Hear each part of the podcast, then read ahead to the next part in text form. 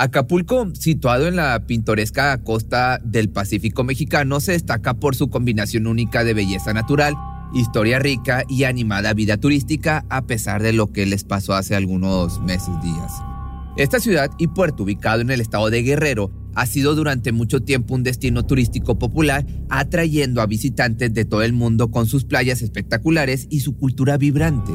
Sin embargo, entre sus deslumbrantes playas animada vida nocturna y clima tropical, se esconden situaciones perturbadoras que han afectado a menores de edad. En el año 2008, Alejandro Almazán escribió la crónica Acapulco Kids, que recopila testimonios de menores que se dedican al trabajo más antiguo del mundo en Acapulco, en México. El Fondo de Naciones Unidas, de hecho, para la infancia, la UNICEF, reveló en 2008 que esta ciudad tiene un alto índice a nivel nacional en la práctica de prostitución de los más pequeñitos, junto con Cancún y Tijuana.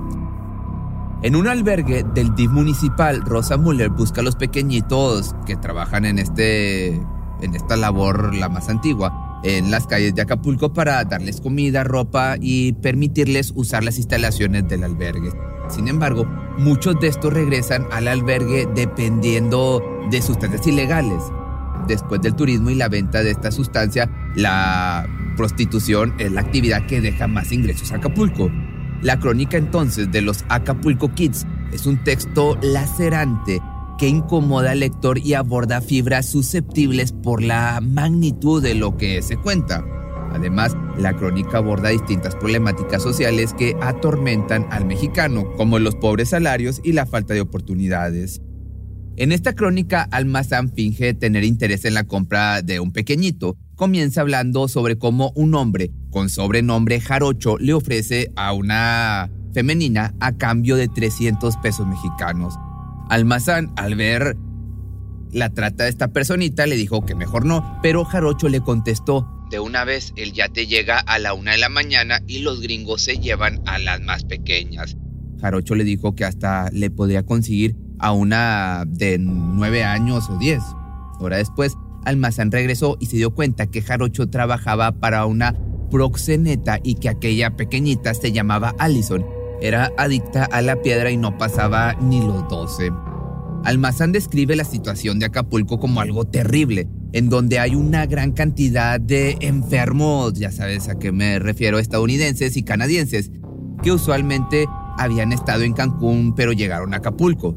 Acapulco se había convertido en un paraíso para aquellos que buscan hacer actos inhumanos con pequeñitos. Almazán visitó el bar donde conoció a una niña llamada Mía, la cual mantenía a toda su familia. Ella le platicó cómo en su pueblo vendían a las mujeres desde chiquillas, pero fue interrumpida por un hombre que la llamó para que se sentara y tomara una cerveza con él. El hombre se la llevó a su cuarto y pues está de más decirte qué fue lo que sucedió. El escritor formó amistad con un hombre llamado Andrew, que fue de los pocos extranjeros que le llegó a creer sobre su interés en la compra de los pequeñitos. Los otros extranjeros no creían en él o eran muy desconfiados. Andrew, en cambio, decidió mudarse de Cancún a Acapulco cuando Cancún se convirtió en una zona conocida por este tipo de situaciones inhumanas para así pasar desapercibido.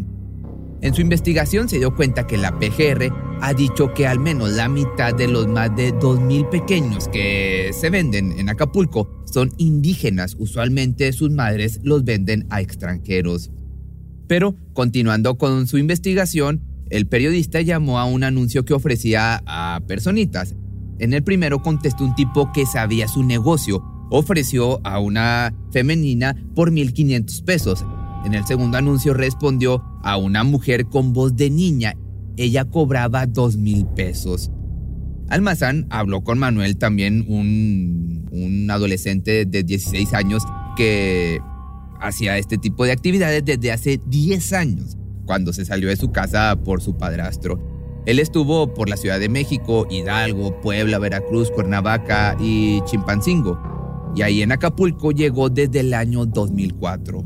Ahora estaba en el DIF municipal llamado Plutarco Maganda de Gómez, donde llegan personitas víctimas de la calle y donde se les cuida para darles comida, ropa y dejarlos que se duchen y si quieren vivir hasta que cumplan los 18 años. Manuel también es uno de estos que entra y sale del albergue dependiendo de las ganas que tenga de intoxicarse.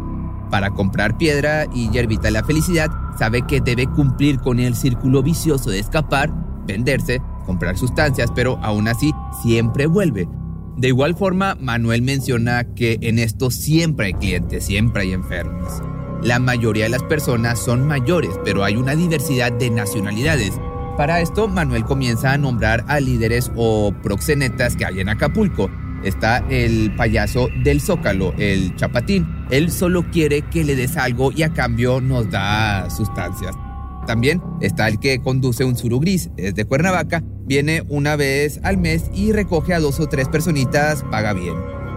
Alan García, un editor del periódico La Jornada Guerrero, hizo una investigación y lo que encontró era totalmente inimaginable. Hay paquetes exclusivos para estos enfermos que incluyen hotel y la personita, costos de 200 a 2 mil dólares según el grado de pubertad. Los pequeños solo reciben 20 dólares. Desde los 5 años empiezan y a los 18 en teoría ya, pues, ya no sirven. Después del turismo y la venta de sustancias ilegales, esta, esta acción, esta actividad es la que deja más ingresos en, Acapulco. En el resto de la crónica, Almazán sigue contando experiencias de todo tipo con pequeñitos. Hombres, mujeres y jóvenes también, no nada más pequeñitos. La historia de Norma, ahora que esta chica creció en Tepito, ella empezó contando cómo su primo se aprovechó de ella a los 6 años. Luego, cómo a los 8 lo hizo su tío, hermano de su papá. Ya a sus 11 su papá llegó intoxicado y quiso hacérselo pero no pudo. Desde ahí dice que ya no le gustaron los hombres, que le dan asco. Pero hace como cuatro años cuando llegó a Acapulco le dijeron que había señores que se acostaban con ellos, con pequeñitos.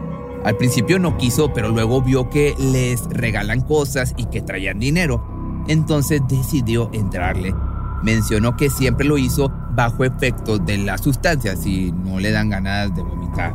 Luego ha despertado con dolores en todo el cuerpo y con moretones.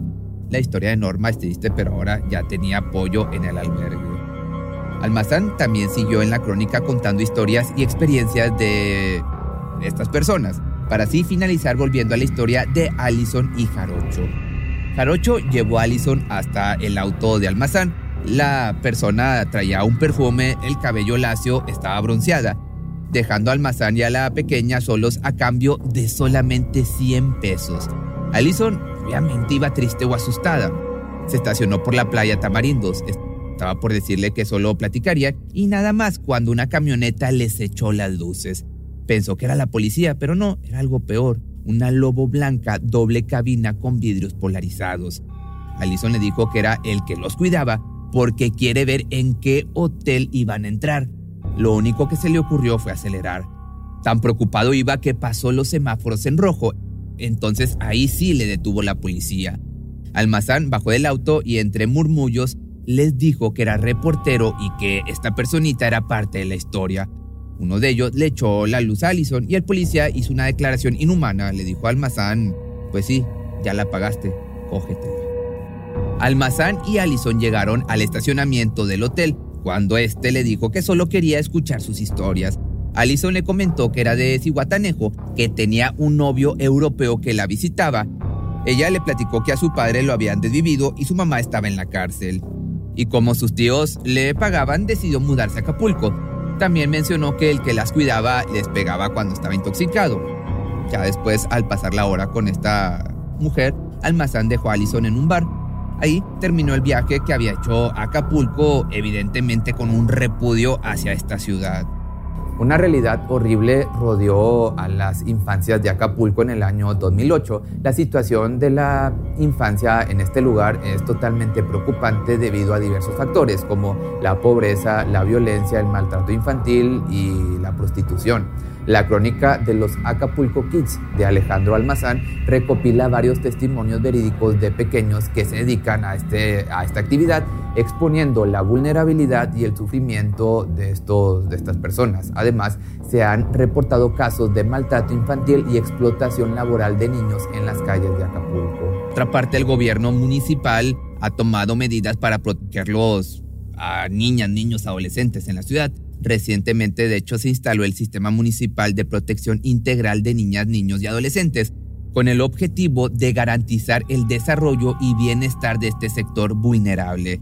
Este sistema determinará medidas integrales para mejorar la labor de las instituciones públicas y privadas, contribuyendo a garantizar la calidad y el desarrollo pleno de la vida de niñas, niños y adolescentes.